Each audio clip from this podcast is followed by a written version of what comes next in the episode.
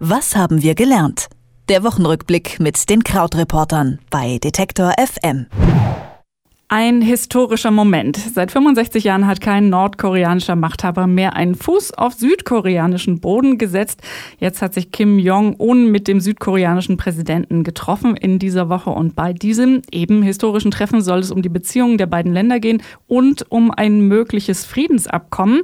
Denn offiziell herrscht momentan ja nur ein Waffenstillstand. Was sonst noch passiert ist in der Welt in dieser Woche und was dieses Treffen in Korea mit einer Toilette zu tun hat, das bespreche ich mit Christian Fahrenbach von den Krautreportern. Hallo Christian. Hallo Doris.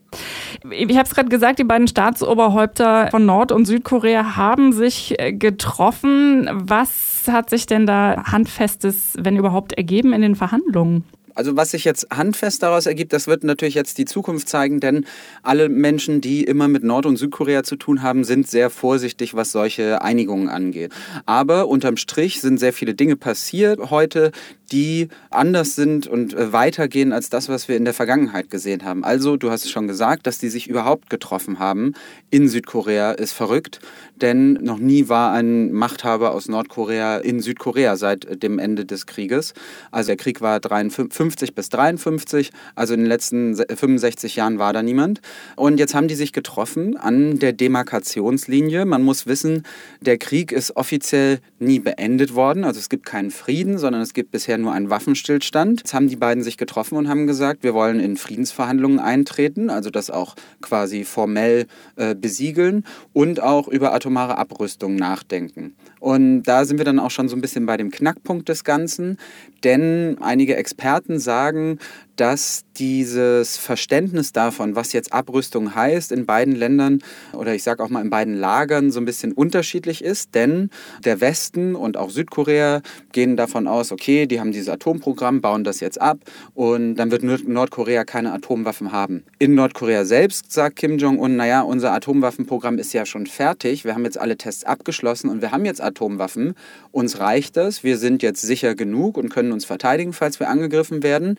Wir lassen aber dieses Programm quasi weiterlaufen. Also nur, wir bauen es nur nicht ab.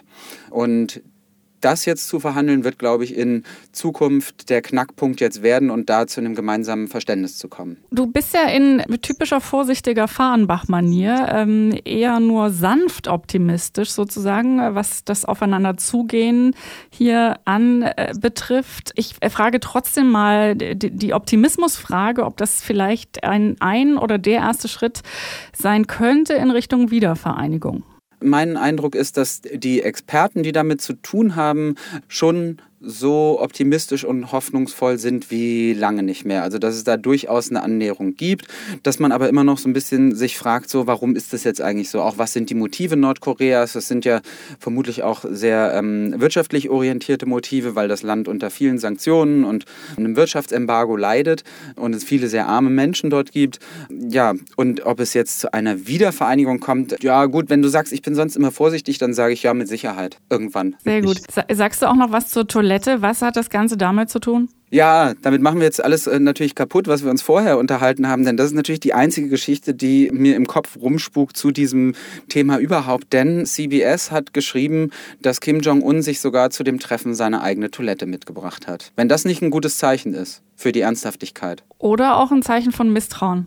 Aber vielleicht, das hat er ja auch mit Donald Trump gemeinsam. Der behauptet ja auch immer, er sei äh, quasi Germaphobe und von daher. Schon hast du eine sehr elegante äh, Überleitung gemacht zum nächsten Thema, über das wir sprechen sollten. Äh, auf der äh, anderen Seite der Welt in Washington ist es auch zu einem äh, Treffen gekommen, Gipfeltreffen, sage ich jetzt mal, zwischen dem eben schon erwähnten Donald Trump und dem Mann, von dem ich äh, seit vorgestern gefühlt, als das Video auf Facebook zu sehen war, ähm, von seiner Rede, Fangirl geworden bin, Emmanuel Macron. Der erste französische Präsident seit 58 Jahren, der vor dem US-Kongress sprechen durfte. Was hat es denn damit auf sich mit diesem viel zitierten Planet B aus seiner Rede mit einem sehr charmanten französischen Akzent? Das war eine ganz interessante Aktion insgesamt, dieser Staatsbesuch von Emmanuel Macron. Und zwar war er ja drei Tage da und es gab diese ganzen seltsamen Bilder auch, wo sie sich viel irgendwie auf die Wangen geknutscht haben und auch irgendwie sehr komisch angefasst haben. Und Trump hat einmal Schuppen von Macrons Anzug gestrichen und das auch wirklich so kommentiert und hat gesagt, naja, wenn jetzt hier die Fotos gemacht werden, ist doch besser, wenn er keinen Dandruff, also keine Schuppen habe und sowas auch irgendwie so eine obskure Machtgeste ist. Und es gab auch ja im Vorfeld immer viel Spekulation darüber, was die jetzt für eine Freundschaft miteinander haben. Wobei man da immer vorsichtig sein muss, denn die Vergangenheit lehrt eigentlich, dass Donald Trump keine Freundschaften pflegt. Also kleine, ex, kleine Exkursion da. Donald Trump war gestern auch bei einem Fernsehinterview hier in den USA morgens. Gestern hatte Melania Geburtstag und die Fernsehmoderatoren haben ihn gefragt, was er ihr geschenkt hat. Und, sie hat äh, und er hat gesagt, eine große Grußkarte. und hat gesagt, äh, er sei ja Präsident und habe deshalb insgesamt eher wenig Zeit, sich ein schönes Geschenk auszusuchen. Also es ist einfach ein gutes Symbol auch quasi, wem da welche Loyalität gehört und wie ernst er, glaube ich, so zwischenmenschliche Beziehungen nimmt. Und auch da wird, glaube ich, Emmanuel Macron, weil der ja auch natürlich ein sehr kluger, reflektierter Mensch ist, glaube ich, sich ohnehin darauf vorbereitet haben. Denn äh, das alles zeigt sein dritter Tag und eben die Rede, von der du gesprochen hast. Macron hat vor dem äh, US-Kongress gesprochen und eben von Planet B gesprochen. Nach zwei, drei Tagen der gemeinsamen Schmeichelei hat er gesagt, okay, eine weltweite Politik muss folgendermaßen aussehen. Nationalismus ist eine Illusion. Wir brauchen mehr Umweltschutz. Massive Deregulierung von Unternehmen ist ein Fehler. Und insgesamt gibt es keinen Planet B. Also letztlich alles Punkte, die äh, Donald Trump in seiner Politik natürlich verfolgt. Und es war eine sehr unverhohlene Kritik von Donald Trump, ohne dass der Name erwähnt wurde. Und das Komische war aber, dass natürlich alle Politiker dann aufgestanden sind und ihm mit Standing Ovations applaudiert haben. Ich ja. finde das ja persönlich gar nicht komisch, denn wahrscheinlich hat nur Donald Trump es komisch gefunden. Ich fand das endlich mal ein gutes Zeichen. Ja, es ist ein sehr gutes Zeichen und inhaltlich ist das auch sehr schön und natürlich so auch aus unserer Sicht sehr, sehr richtig. Aber der vorsichtige Fahrenbach äh, möchte dir auch zwei kleine Gedanken noch mitgeben. Äh, ähm, jetzt will ich sagen, Salz in die Wunde streuen, aber ähm, Wasser in den Wein gießen, meine ich. Nämlich erstens, diese Politiker, die da aufgestanden sind und äh, stolz mitgeklatscht haben, sind auch die Politiker, die seit anderthalb Jahren ziemlich stolz auch Trumps Agenda mittragen, ohne dass sie wirklich ja in ihrem Abstimmungsverhalten etwas geändert haben. Also das ist dann eher so ein Sonntagslippenbekenntnis, glaube ich, äh, dass die da geklatscht haben. Und der zweite Punkt ist auch, dass man sagen muss, dass das Ganze ein sehr, sehr europäisches Thema war. Also an dem Tag selber, wenn ich habe dann mal geschaut auf den Nachrichtenseiten von der New York Times, da stand es halt gar nicht oben irgendwo auf der Titelseite oder im, im Titelbereich der Webseite. Und bei der Washington Post war das auch so etwas weiter unten versteckt. Und ich fürchte so ein bisschen, dass das so ein Thema war, in das man sich äh, in Europa und Deutschland und Frankreich verliebt hat, aber was hier gar nicht so viel Anklang gefunden hat.